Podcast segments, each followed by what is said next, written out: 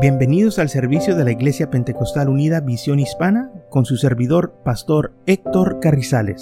Esperemos que reciba bendición y fortaleza en su vida a través del glorioso Evangelio de Jesucristo. Y ahora acompáñenos en nuestro servicio ya en proceso.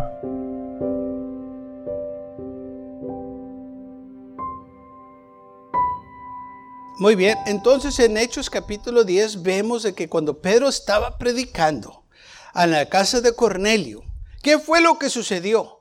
Mientras él estaba hablando, dice la Biblia, que cayó el Espíritu Santo sobre quién? Sobre todos los que estaban en la casa. ¿Y quién eran esos todos? Eran gentiles.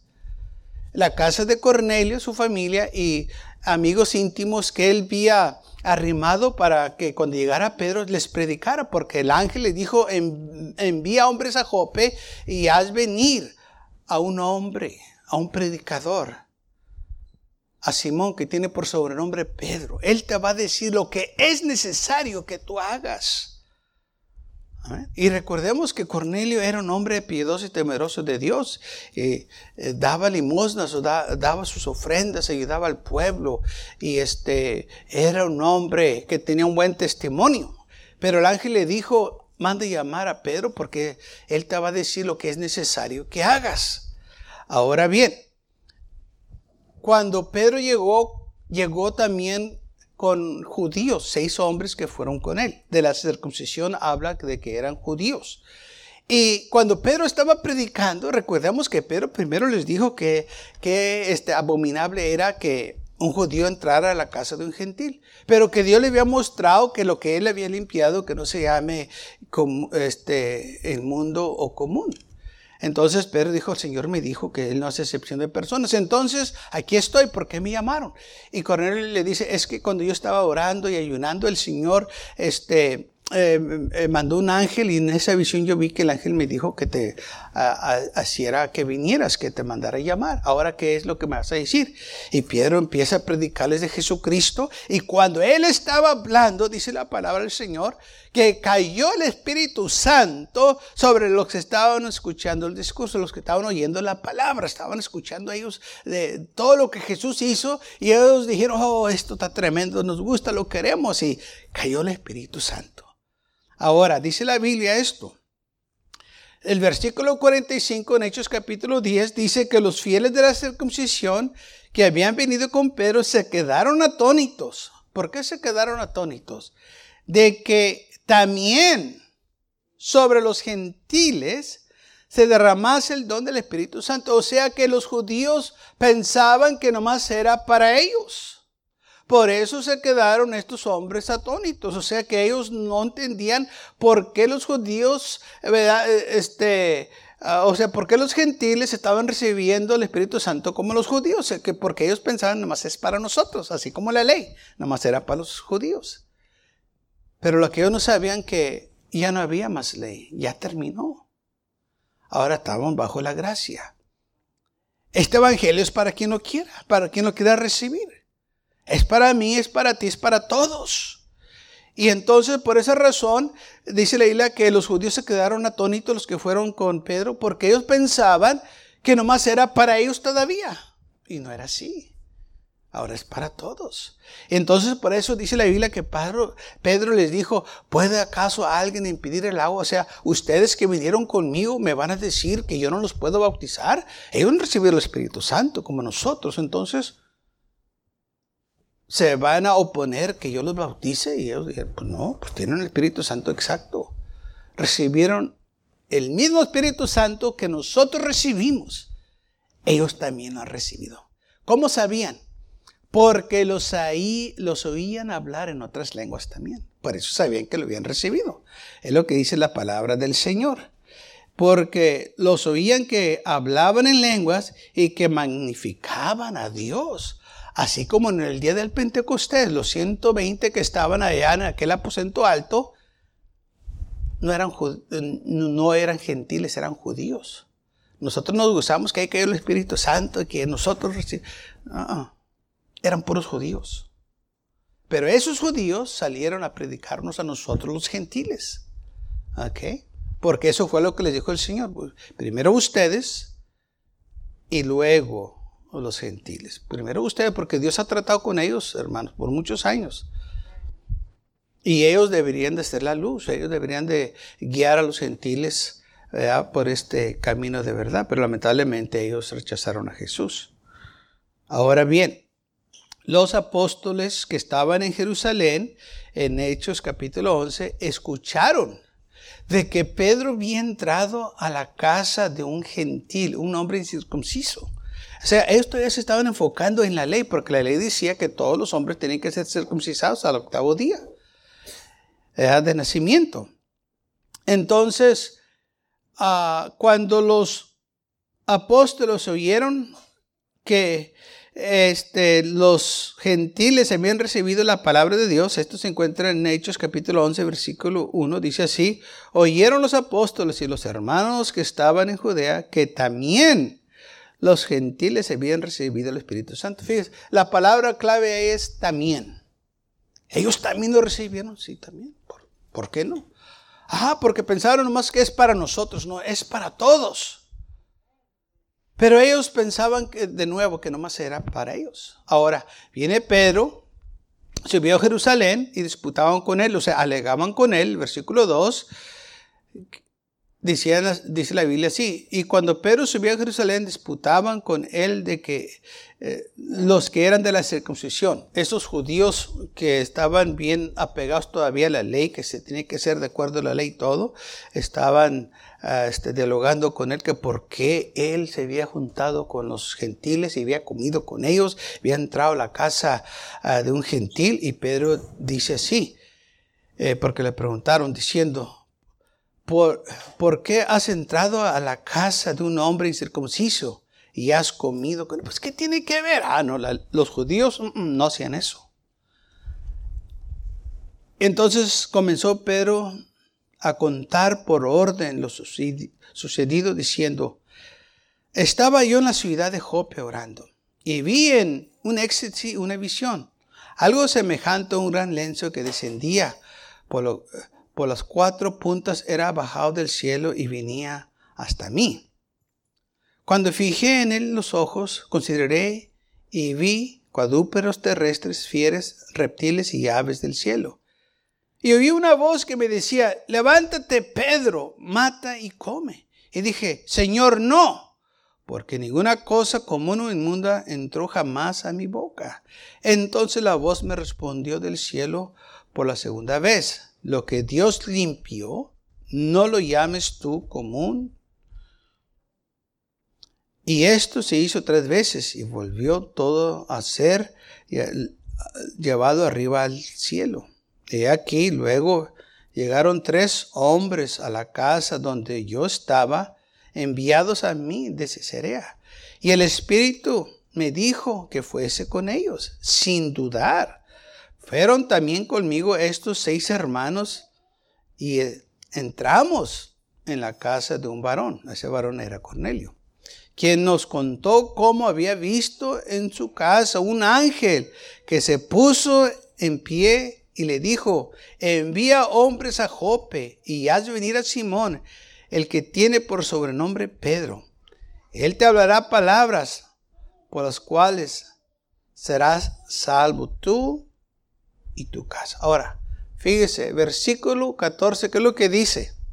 El ángel le dijo, envíalo porque te va a decir palabras para que seas salvo tú y tu casa. Pues no era salvo ya. Oraba a Dios siempre. Tenía buen testimonio. ¿Qué era lo que necesitaba? Necesitaba salvación. Entonces todo lo que hizo Cornelio estaba en un estado de arrepentimiento. O sea, su salvación no estaba completa, estaba a medias. Porque todavía no había sido lavado con la sangre de Cristo. Y si la sangre de Cristo todavía no te lava, tus pecados permanecen en ti. Y esto era la, la situación de Cornelio, que todavía estaba este, eh, esos pecados sobre él, aunque el Señor ya este, eh, hablaba con él y él miraba visiones, todavía esos nada puede quitar los pecados, solo la sangre de Cristo. ¿Sí? Nada. Muchas veces la gente dice, pues yo le pedí al Señor perdón y Él me perdonó y sentí bien bonito. Sí, porque el Señor te va a perdonar. Pero todavía se tienen que quitar esos pecados, el cual Él te perdonó. Tienen que ser removidos. Y solo la sangre de Cristo te puede remover esos pecados. No hay otra cosa que pueda quitar los pecados, solo la sangre de Cristo Jesús.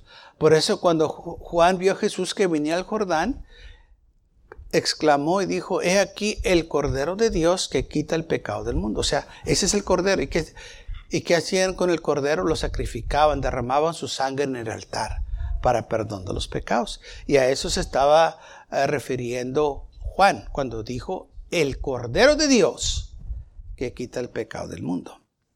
Entonces Pedro aquí les está hablando a los hermanos en Jerusalén, a los judíos, de lo que le sucedió, como el Espíritu le dijo, levántate y ve con ellos, no dudes, porque yo les he enviado.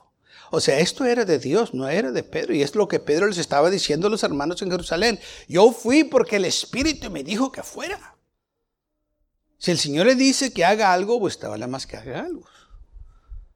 O haga lo que el Señor le dijo. Si el Señor le dice que se coma cierto alimento, pues cómaselo.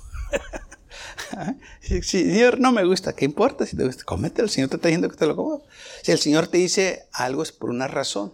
Cuando el Señor nos dice cosas, hermanos, todo el tiempo hay una razón. No, no más dice por decirlo. No. Todo el tiempo hay un propósito.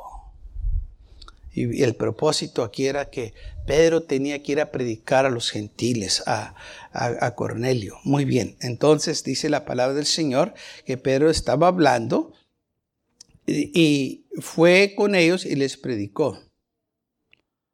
Y cuando comencé a hablar, versículo 15, cayó el Espíritu Santo sobre ellos también como sobre nosotros al principio. Fíjense, ahí está otra vez la palabra también, también. O sea, lo mismo que nosotros recibimos, ellos también lo están recibiendo. También como nosotros recibieron el Espíritu Santo, como en el principio. Cuando habla ahí del principio se está refiriendo al día del Pentecostés. Cuando estábamos en el aposento alto que nosotros recibimos el Espíritu Santo, ahora ellos también lo han recibido. Entonces me acordé lo dicho por el Señor cuando dijo, Juan ciertamente bautizó en agua, mas vosotros seréis bautizados con el Espíritu Santo. Si Dios pues les concedió también el mismo don que a nosotros que hemos creído en el Señor Jesucristo, ¿quién era yo para eh, poder estorbar a Dios? Entonces Oídas estas cosas, callaron y glorificaron a Dios diciendo de manera que también, ahí está otra vez esa palabra, también, también, también. O sea, este también es para los gentiles, no nomás para los judíos. Cuando se dice también, quiere decir, están incluidos. Por ejemplo, si yo digo aquí, voy a invitar a comer a todos, también a los niños. ¿Qué quiere decir eso? Pero si digo, voy a invitar a comer, nomás a los hombres, las mujeres no. y uno va a decir, ¿y por qué nosotros no? También nos gusta comer. También queremos ir. se o sea, se están incluyendo. Y es exactamente lo que pasó aquí, que la Biblia dice, también los, los gentiles, así como los judíos, también los gentiles, también, también, también quiere decir, están incluidos en esto, son parte de esto, necesitan ellos eh, este, eh, eh, ser recibidos porque también el Señor los recibió. ¿Ok? Y Dios les consideró a ellos, le ha concedido a ellos lo mismo don que nosotros. ¿Quién era yo? Pues para estorbar a Dios. Si el Señor los bautizó con el Espíritu Santo, ¿quién era yo para decir que eso no es de Dios, que Dios no los acepta? Dijo Pedro. Ah, no porque Dios me mostró que no hace excepción de personas. Y el Señor dijo, porque Pedro dice, me acordé lo que dijo Juan. Juan ciertamente, eh, que, eh, que, eh, dijo, me acordé lo que dijo el Señor de Juan. Juan ciertamente bautizó en agua, mas vosotros seréis bautizados con el Espíritu Santo, don del Espíritu Santo. O sea, ellos también, los gentiles, nosotros, también ahora hacemos parte de esto. Tenemos nosotros también las mismas promesas que se les dio a ellos como a Abraham, ahora esas promesas también son de nosotros. Recuerde, esto es por promesa. Dios le prometió a Abraham. Y, Abraham vivió antes de la ley, no durante la ley, o después, fue antes. Y dice la palabra del Señor así. Si Dios pues les consideró también el mismo don que a nosotros que hemos recibido, creído en el Señor Jesucristo, ¿quién era yo para eh, poderse estorbar a Dios? Entonces, oídas estas cosas, cayeron y glorificaron a Dios, diciendo, de manera que también a los gentiles ha dado Dios arrepentimiento para vida. Ahora bien, los que habían sido esparcidos a causa de la persecución que hubo con motivo de Esteban, pasaron hasta Fenicia, Chipre y Antioquía. Y fíjese lo que dice, no hablando a nadie en la palabra, sino solo. ¿A quién? Fíjese la mentalidad que tenían. Ellos todavía pensaban que era nomás para los judíos. Esa era la mentalidad de ellos. Y no era así. Pero fíjese cómo Dios cambia las cosas. Dice así la palabra del Señor. Y la mano del Señor estaba con ellos y gran número creyeron y se convirtió al Señor. ¿Ok?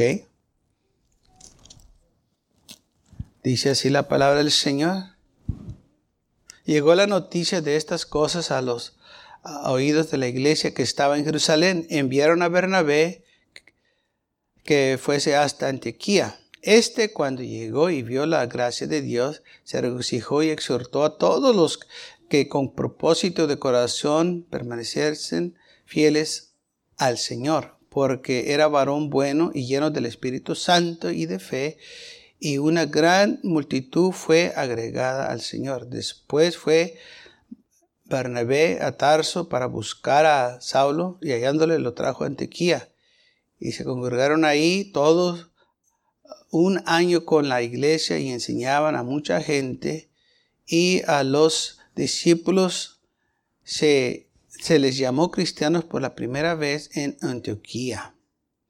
Okay. Entonces vemos cómo la iglesia estaba creciendo, cómo había hermanos, este avivamiento, pero también recordemos lo que dice que ellos nomás estaban predicando a los judíos, que eh, todavía la mentalidad de los gentiles era, de los judíos eran que nomás para ellos, no para los gentiles.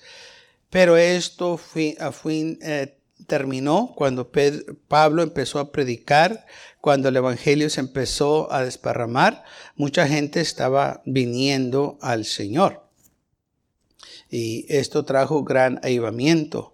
Y me regreso al versículo 18 que dicen ellos, los apóstoles, entonces oyes estas cosas cayeron y glorificaron a Dios diciendo de manera que también a los gentiles ha dado Dios arrepentimiento para vida. De manera, entonces Dios también les consideró a ellos. Dios los va a salvar. Sí, Dios los va a salvar. ¿Mm? Es para todos. Ya no es nomás para los judíos. Muchas de las veces hay muchos que dicen, el pueblo de Israel es el pueblo de Dios. No, el pueblo de Israel, el pueblo de Dios es la iglesia. Somos nosotros. Que la iglesia incluya a los judíos y gentiles a todos. Ese es el pueblo de Dios. Y cuando el Señor regrese, va a venir, como dice la Biblia, por su iglesia. No por una nación, por su iglesia. Y esa iglesia contiene judíos y gentiles. ¿Mm? Eso es lo que nos dice la palabra de Dios. Entonces, esto eh, ha acontecido de que los ah, judíos, al momento, ah, hablando de los apóstoles, ellos pensaban que nada más era para los judíos. Y ya no era así. Esto es para todos. Y por eso el Señor este, se estaba manifestando de esta manera con Cornelio para que este, se dieran cuenta de lo que Dios estaba haciendo y muchos gentiles fueron salvos, cayó el Espíritu Santo. Ahora, esto se empezó a desparramar, mucha gente empezó a creer en el Señor Jesucristo. Ahí dice la Biblia que ah, los hermanos en Jerusalén enviaron a Bernabé a Antioquía para ver qué es lo que estaba pasando y llegó y miró que había un gran avivamiento, la iglesia estaba creciendo y dice la Biblia que este era un hombre lleno del Espíritu Santo y de fe y estaba él eh, este, ayudando a la iglesia o exhortándolos, animándoles que sirvieran al Señor, que permanecieran en este camino que se les estaba enseñando. Y la iglesia, hermanos, tiene que permanecer en este camino. No podemos decaer. ¿Qué es lo que estaba diciendo aquí Bernabé? Sigan en lo que se les ha instruido. Permanezcan. No le cambien. Mire, el mensaje de la iglesia primitiva de hace dos mil años tiene que ser el mismo mensaje de hoy para que sea de la iglesia. Y por eso nosotros predicamos el arrepentimiento, el bautismo en el nombre de Jesucristo para perdón de los pecados y ser lleno del, del Espíritu Santo. Esto es lo que los apóstoles predicaban. Y nosotros tenemos que predicar lo mismo. No le podemos cambiar, no le podemos agregar, no lo podemos, hermanos, arreglar a nuestra manera, sino que tenemos que predicarlo así como los apóstoles lo predicaron. Por eso es importante nosotros leer el libro de los hechos y ver lo que la iglesia primitiva estaba predicando. Y si lo que nosotros predicamos está en la Biblia, pues entonces estamos bien. Es bíblico. Pero si se está predicando lo que la Biblia no enseña, lo que pues, no hay evidencia que se practicaba o se enseñaba en la Biblia, entonces no es bíblico y tenemos que tener cuidado. Porque muchos se han apartado y han tomado tradiciones de los hombres y los han aplicado como doctrina bíblica y están equivocados. Tenemos nosotros que permanecer en la doctrina de los apóstoles, lo que ellos enseñaban, lo que Barnabé enseñaba, lo, que estos hombres estaban instruyendo a los nuevos conviertos, nosotros también lo tenemos que seguir predicando. Ahora, ¿trabaja este evangelio o no trabaja? Claro que trabaja. Por eso no tenemos que cambiarle. Todavía la sangre de Cristo tiene el mismo poder desde la primera vez que Él la derramó en la cruz del Calvario hasta hoy. Esa sangre no ha perdido su poder. Porque el Señor no pierde su poder. Dios no cambia. Permanece para siempre. Y si esa sangre preciosa no te quita el pecado, no te puede redimir, nada te puede redimir nada te puede salvar. Oh, pero gracias a Dios que esa sangre todavía tiene el mismo poder hoy que lo tuvo hace dos mil años. Ese sacrificio que el Señor hizo hace dos mil años, todavía, hermanos, aleluya, trabaja. Todavía podemos venir al altar y pedir perdón por ese sacrificio que Él hizo por nosotros que podemos venir y reconciliarnos con el Dios de la gloria. Por ese sacrificio que se hizo, por mí y por usted. No por obras, pues dice la Biblia que somos salvos por gracia, no por obras para que nadie se gloree. No porque somos buenos o porque tenemos grandes ah, tesoros, somos ricos, somos famosos, tenemos grandes... No, eres salvo por gracia. Amén. Porque el Señor lo puso así. Un favor que tú no merecías, el Señor lo hizo por ti y por mí. murió por nosotros. Dice, hermano, si es una muy mala persona, pues por eso murió por ti, porque eres mala persona. Jesús dijo, yo no vine a llamar a los justos, vine a llamar a los pecadores. Los sanos no necesitan médico, son los enfermos. Si usted está sano y si quiere meter al hospital, le van a decir, ¿qué es lo que tiene? Pues nada, me siento muy bien. Y, le van a decir, pues yo creo que no necesitas ir al, al auxilio que están seguido. Pues si estás bien y te quieres meter al hospital, algo, tienes mal acá. Pero de físico estás bien. Porque el hospital es para los enfermos, no es para los sanos. Y es lo que dijo el Señor, los, los, que están sanos no necesitan doctor ni tan médico, son los enfermos que necesitan un doctor. Así también nosotros. Necesitamos un Salvador porque hemos pecado. Sabemos que somos pecadores. Pero lamentablemente hay muchos que dicen, bueno, es que yo he pecado tanto que Dios no me puede perdonar. Mentira. Lo que pasa es que no te quieres arrepentir, quieres andar entre el mugrero todavía. Por eso dices eso. Porque ¿cómo es posible que una persona que dice que Dios no le puede perdonar por sus pecados, el Dios de la gloria que hizo todo, la creación y pues todo, hermano. No puede perdonar lo que éste hizo. Lo que pasa es que quiere seguir igual. Es todo. Esa es una excusa. Porque no tiene ningún interés de dejar su pecado. Quiere seguir igual. Pero cuando una persona reconoce su estado, reconoce que ha pecado, reconoce que ha fallado, se arrepiente, dice, Señor, perdóname. Cuando nos predican el Evangelio, nos damos cuenta de que somos personas pecadoras. Nos damos cuenta que estamos perdidos y sin esperanza sin Dios, porque se nos está predicando la palabra de Dios. Y solo Jesucristo nos puede salvar. Por eso dijo el Señor, yo soy el camino, la verdad y la vida. No hay otro que te puede salvar, solo Jesús. No hay otro que te puede redimir con su sangre, solo la sangre de Jesús. ¿Ah? Muchas veces la gente dice, hay muchos caminos y, y, todos los caminos van a Roma. Pues quizás eso es cierto, pero nosotros no vamos a Roma, vamos al cielo. si quieren ir a Roma, pues sí, hasta puedes, te puedes ir por barco, te puedes ir por avión, puedes caminar por carro, es cierto. Oh, pero para el cielo solo Cristo Jesús. Él es el camino. Amén. Sí, muchos hombres quieren inventar la manera de ser salvos. Y la han inventado.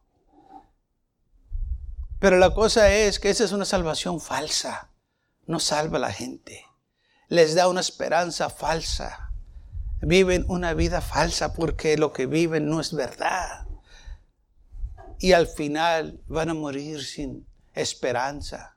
Y todo porque pusieron la mirada o su fe en algo falso, no en Jesús. Pusieron su mirada en algo conveniente porque los hombres buscan lo conveniente. ¿Qué es lo que me conviene a mí? ¿Qué es lo mejor para mí? Y lo hacen. Pero este evangelio no se trata, hermanos, que como nosotros este, es mejor para nosotros. No. Este evangelio se trata que nosotros, sin este evangelio, estamos perdidos. No hay esperanza. Solo Cristo Jesús nos salva. Y es lo mejor que puede hacer por nosotros. No cosas que el hombre busca como cosas materiales, como me va a, este, yo poder este, ayudarme o, o prosperar. No, no se trata de eso, se trata de salvación. De eso se trata este Evangelio, de salvación. Y esa salvación trae muchos, muchos privilegios y bendiciones. Amén. Este, por decir, es un paquete. Y en este paquete hay todo lo que necesitamos.